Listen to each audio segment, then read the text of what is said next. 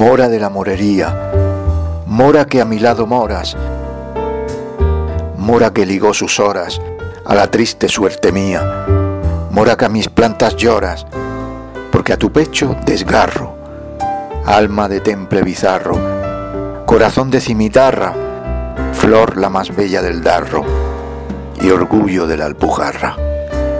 Pedro Muñoz Seca, La venganza de Don Mendo. Templanza. Episodio quincuagésimo noveno. Objetores sexuales.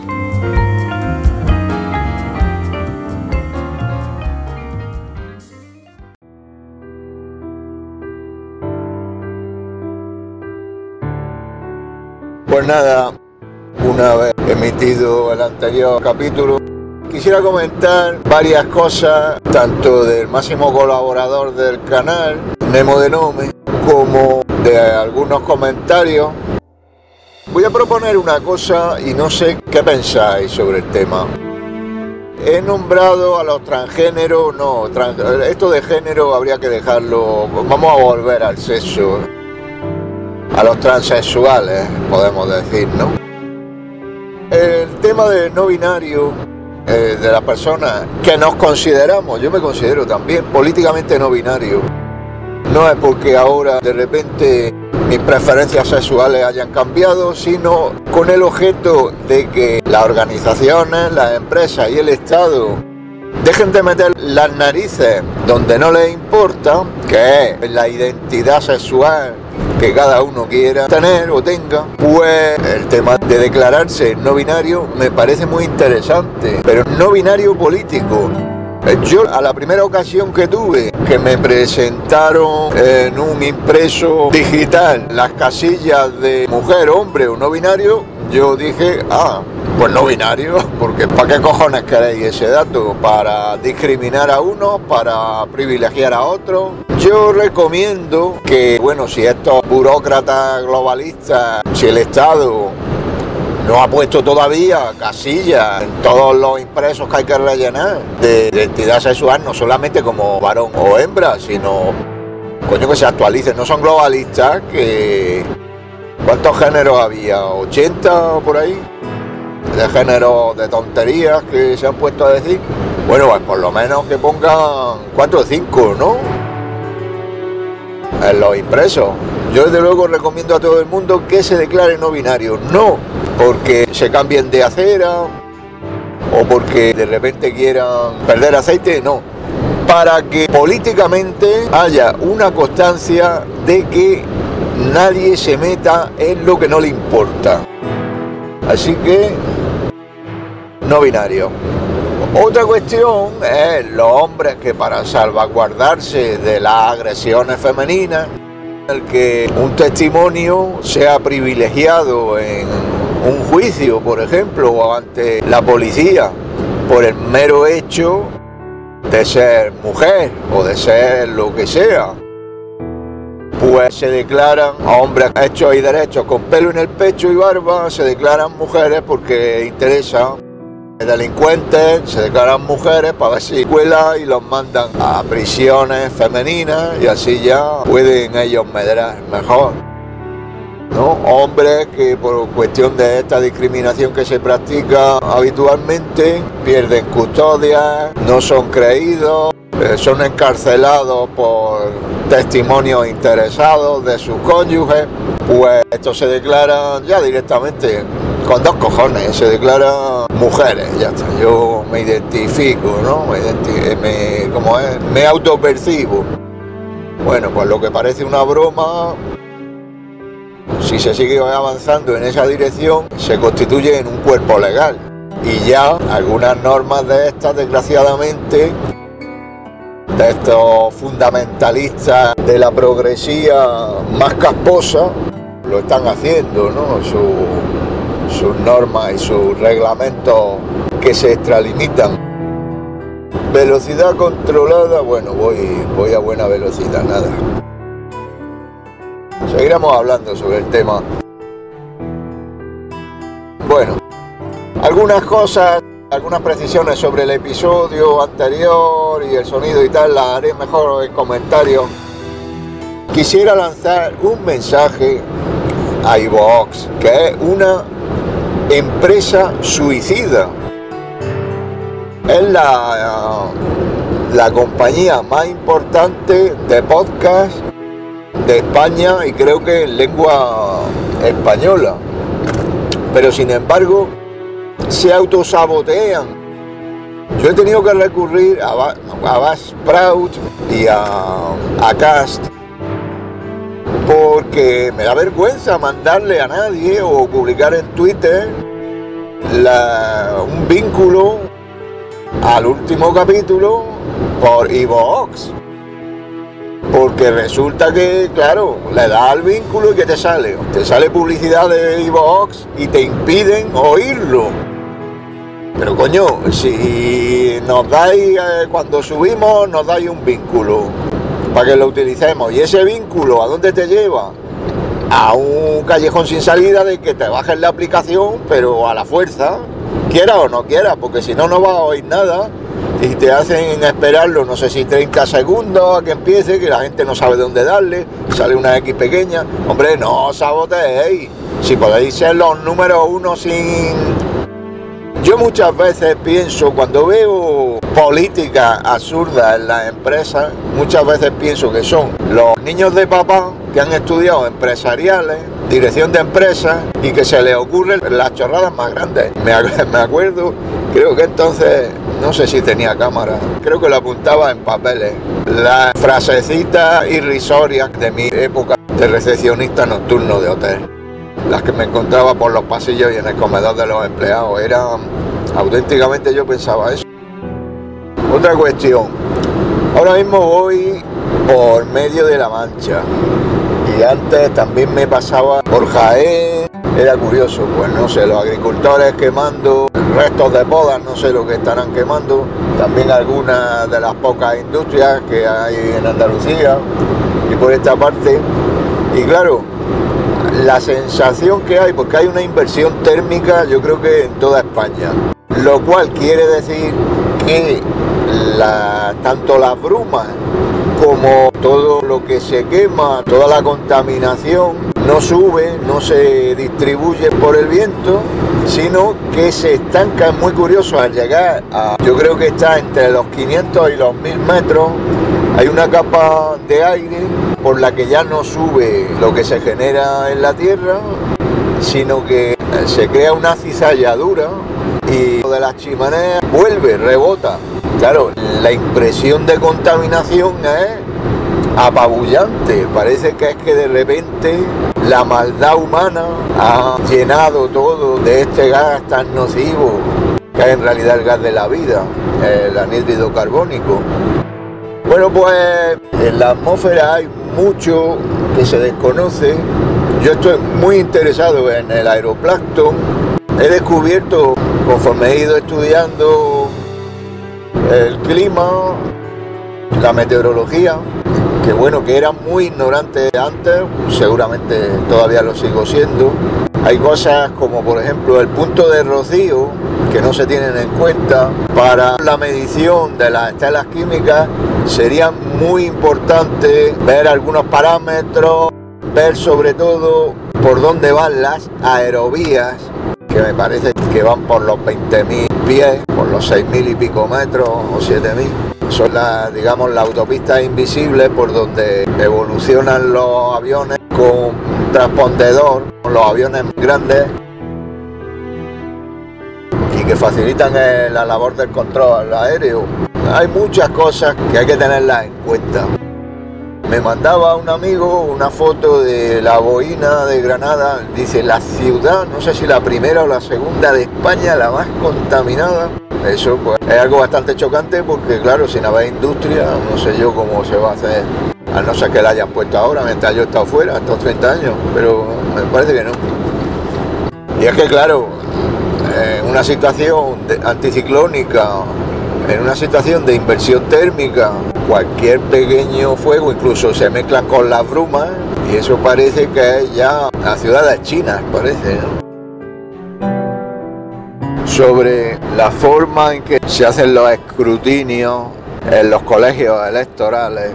Me dicen que ha cambiado y que ya se hacen con un dispositivo electrónico, con una tableta, pero bueno, el caso es que creo yo que alguna constancia en papel debe quedar del resultado. Simplemente el número de votos de cada formación después de haber hecho la suma. Si no se hace así, se hace por un documento electrónico, un PDF o lo que sea, que esté firmado por el presidente y los vocales. Bueno, pero eso es igual. Ahí está el dato, ese queda. A partir de ahí, ese dato ya no se puede cotejar. Quien sepa mejor que yo cómo se hace, pues que me lo diga. Pero bueno, en esa lucha están los de elecciones transparentes, apellido obligatorio, Pilar Baselga y los demás y no han conseguido nada más que, que, los jueces digan que sí, que, que, reconozcan que no se hace y que se están cometiendo de forma generalizada irregularidades electorales. O sea que electrónico o sobre papel, tres cuartos de lo mismo. Yo lo que he contado ya en otras ocasiones es que yo tuve la mala cabeza de pertenecer a un partido que después cruzó las líneas enemigas y es que resulta que era un partido que se posicionó justamente en lo contrario de lo que defendía. Bueno, siempre he sido muy inocente. Pues estuve de apoderado en el 2014. Y no voy a decir el partido porque me avergüenzo. Yo estuve en el 2014 viendo cómo se hacía. Allí tuve eh, la oportunidad de recriminar al alcalde de mi localidad por entonces y al anterior alcalde, uno del PP y otro del PSOE, por lo malísimamente que lo habían hecho los dos, es que se presentaron allí a votar o a dar una vuelta, no me acuerdo. Y bueno, estuve en el recuento de los votos se hizo muy rápido el recuento porque el censo electoral del barrio era de muy pocos miles de personas y no costó trabajo, se hizo limpiamente, yo lo estuve viendo cómo se hacía y hasta ahí muy bien, pero es que después quise que mi trabajo sirviera de algo y fui a ver dónde podía encontrar los resultados de la mesa para ver si eran correctos los que se habían publicado. Nada, no lo pude encontrar. Si alguien tiene información de que es que yo soy muy despistado y yo no lo busqué bien, ni en internet ni en ningún sitio, pues que me lo digan, pero que aquí hay pucherazos, vamos. Yo a veces he dicho que la fase en la que se desarrolla el cerebro, que se llama de operaciones lógico-formales, permite que las personas empiecen a relacionar conceptos y a plantear silogismos y a sacar conclusiones más allá de lo que les cuenten o de lo que otros puedan decirles de cómo es la realidad.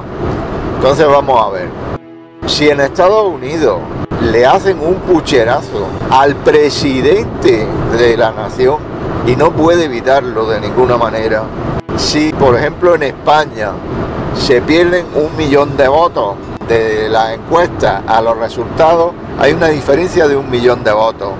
Si siempre se insiste mucho en que sea Indra la empresa que se encargue de intermediar entre lo que recuentan las mesas electorales y los resultados que van apareciendo del Ministerio del Interior. Pues no se puede deducir que hay pucherazos generalizados, no solamente en España, sino en muchos otros sitios. Vamos, yo aquí creo que es de lógica. Corrió por ahí, que lo voy a buscar a ver si lo incluyo, un documento de los resultados reales de las últimas elecciones. Y era con bastante lógica lo que pasaba. Bueno, Tordesillas, por fin el desvío. Una reflexión que tengo que hacer. Son cosas que a mí me suenan a que somos muy parecidos los latinos, los italianos, parte de los franceses, los portugueses. Lo que se hace en la provincia de Granada, sobre todo, y en la de Jaén bueno, las autovías aquí en España, afortunadamente, son vías de comunicación muy buenas, son prácticamente como si fueran autopistas. Lo malo es que, claro, las tienen hechas unos zorros. Como los impuestos ya sabemos a lo que van, la magia que hacen los impuestos con los políticos, las aficiones de los políticos, el Tito Berni y eso, pues claro, así están las autovías. Pero bueno, desde aquí, desde Castilla septentrional, que salgo, cojo la A6, me atravieso toda la península y al llegar a la taifa meridional ya cambia. Bueno, cada provincia, no, sé si esto, sobre todo las carreteras secundarias. En España cada provincia tiene unas carreteras distintas, un acabado distinto. Depende si la Diputación esté más por la tarea de, coño, el campo de vuelo de Matilla de los Caños.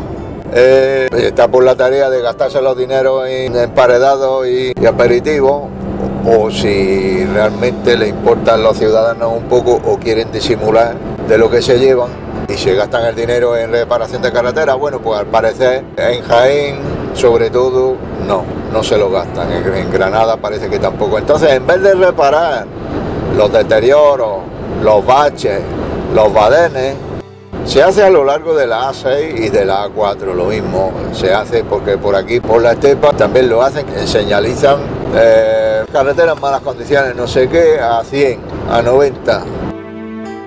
Pero coño, arreglarlo en vez de poner las señalizaciones.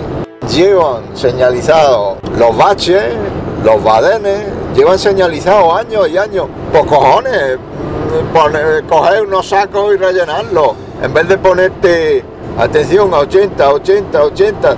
Te gastas 2, 3, 4 señales de tráfico. Eh, yo supongo que las cosas se harán también en Italia, eh, así, en Sudamérica, pero es que, vamos, no tiene mucho sentido. Y eso de que la carretera cambie, nada más que entrar, nada más que pasar la mancha, ya cambia la carretera y es un desastre. Pero hombre, y luego otra cosa, yo tengo un familiar que es ingeniero de camino. ¿En qué cabeza cabe que ahora, cuando tienes que bajar, pues la carretera sube? Cuando tienes que ir a la playa también, la carretera sube un montón, se va hasta los 900 metros. Pero cojones, hacer las carreteras para abajo si vas para abajo. ¿Qué? ¿Qué? ¿El impacto medioambiental? Tururú, eso yo no me lo creo. Sí, el impacto medioambiental. Con las montañas cortadas por medio, todos los túneles que se han hecho se van a ocupar del sacarrar que hay por la parte de, del azul de Vélez, sí. Como si lo viera. Y bueno, en Sierra Morena tiene un poco más de sentido, sí, que no haga impacto medioambiental, pero más impacto va a hacer, sí, otro, otro ricachón con su Volvo pero más impacto hará si la carretera mide el doble. O sea que, así que eso es como los caminos de cabras que les llaman autopistas que hay por el País Vasco. También la impresión al entrar por Irún que se van a llevar los extranjeros dirán, pues vaya autovía, impresión falsa, porque generalmente las autovías están bastante bien, pero bueno, en el País Vasco, pues lo que hay, tienen una orografía complicada y han decidido, aparte de otros condicionantes políticos que hubieron cuando se construyeron, pero bueno arreglar las carreteras, arreglarlas, que se pagan muchos impuestos. La magia, hacer una magia y quitar ya las señalizaciones que están muertos de verlas. Mm, las carreteras son para ir con un poquito de velocidad para llegar a los sitios y no tener que coger el tren porque el tren tarda el doble o el autobús incluso tarda más. Así que son imprescindibles. Ahora quieren, eh, querían poner peaje. No sé si siguen con la misma todo lo que sea en contra del pueblo, todo en contra. No les bastará con, los precios ya que tienen todas las cosas. Como otra cosa, la conversación que tuve con los pitufos de allí de la cañada Real Leonesa Oriental. Les digo, ¿hay alguna guía o algo donde se sepa por dónde se puede ir en bicicleta y por dónde no? Ah, no, por donde vayan los coches. Por donde van los coches pueden ir las bicicletas, digo, pero Ahora hay plazas que son ciclables. Ah, eso yo no sé quién la habrá puesto, dice. Yo no sé quién la habrá puesto, a lo mejor el ayuntamiento, pero eso y era eh, policía municipal. Bueno, pues no se sabe por dónde se puede ir ni por dónde no. Ahora eso sí, no sé si lo dije en algún episodio, pintaron por medio de los carriles, justo de las calzadas, dos líneas como para que fueran la eh, carril bici por medio y los coches que esperen. O sea, por medio de la calle. Pero si el carril bici no es para eso, si es para que no te pillen los coches y no te maten, es que no lo saben eso, no es para que te jueguen la vida y obstaculices el tráfico. Claro, ¿quién tiene los santos cojones de hacer una cola en hora punta? Porque él quiere ir por medio, porque lo ha dicho el ayuntamiento de obstaculizar. Hay una estrategia de impedir el uso del vehículo urbano e interurbano incluso. Y esto que han hecho de quitar las bahías de aparcamiento de los autobuses, que ahora aparcan pues coches, porque es que ya no se meten, los autobuses no se meten dentro para no estorbar. No, ahora se plantifican en medio, formando colas. ¿Eso por qué? ¿Eso por qué? Porque la, la filosofía de eso, ¿cuál es? Hacer la puñeta a la gente para ver si, nada, pues que vayan andando o de momento en bicicleta jugándose la vida, claro. Yo he tenido choques frontales con la bicicleta con otra bicicleta y la verdad es que son durillos, son durillos, sales volando. Pues imagínate un choque de, eh, un tío que abre, una, una puerta o que saca de un aparcamiento sin mirar. Y tú pasas, tú estás confiado con el carril que te ha pintado el alcalde por ahí. Pues qué pasa, que sales volando. Les dije a los pitufos que yo tengo ya una edad. Si cojo la bicicleta no es para darme un paseo, porque claro, ellos te dicen, ahora no, coge la bicicleta cuando es, es calle peatonal, pues te tienes que bajar ahí andando hasta donde tiene el parking de bicicletas para amarrarla. Sí, hombre, sí. Como que yo voy a coger la bicicleta para después ir andando con ella, porque es muy bonita, la quiero enseñar. Pero cojones, yo quiero ir de un sitio a otro, con la bicicleta y lo más rápido posible. Yo les dije, dice, ¿cuánto? Digo, ¿cuánto es la multa? Dice, 80. Hostia, 80 euros, sí, sí, 80 euros. Digo, pues mira, yo ya me habéis visto algunas veces y me lo habéis dicho que yo voy muy prudente. Voy a ritmo pues de peatón cuando voy por calle peatonal, señalizo con las manos, voy con mis luces, todo, pero yo quiero ir, coño, nada. Pero yo quiero ir rapidito para los sitios, no para ponerme a andar, que para eso pues me voy andando. Si, si la mayor parte del camino la tengo que hacer andando, pues vaya. Entonces, todo es hipocresía, todo es de cara a la galería.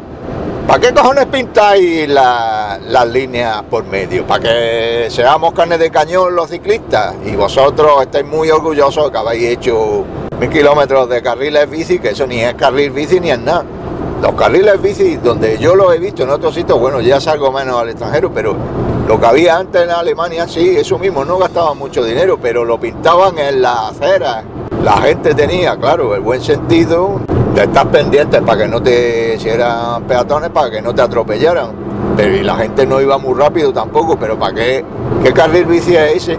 Los primeros que hicieron eran obras faraónicas por la mediana, sobre elevadas, carísimas, que valen casi como una carretera pequeña para el carril bici, pero por el extrarradio, pues ¿quién va a coger una circunvalación de una ciudad para ir en bicicleta? Pues tratar de atajar por los sitios, tratar de buscar los atajos, ¿no? Bueno, pues lo hicieron y yo lo dije en el blog mismo que tengo las transcripciones de los episodios, que no hicieran cosas para la galería, ¿para qué tanto fardar con que ya ha hecho, para que para luego abandonarlo los porque en muchas ciudades pasó.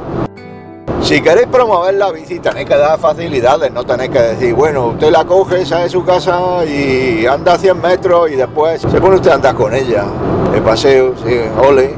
Y por las calles peatonales, pues no, no se puede, no son compartidas, o sí, porque no se sabe. De vez en cuando te encuentras una señal, vaya, esta plaza es ciclable, que no vayas corriendo, pues claro, una cosa son los niños, los muchachos que van embalados con el patinete, con la bicicleta, que realmente pues la gente, igual no hay peligro, pero la gente se asusta, eso lo has visto, se asusta mucho al ver, la velocidad. Aquí en Castilla no estamos acostumbrados, tienen una vida relajada, se asustan por cualquier cosa.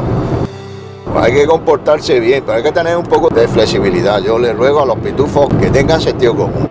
Yo voy a seguir usando la bicicleta, y si me multan, como estoy con los que recurren las multas, que eso es como la tarjeta revolving, porque no se acaba nunca de pagar.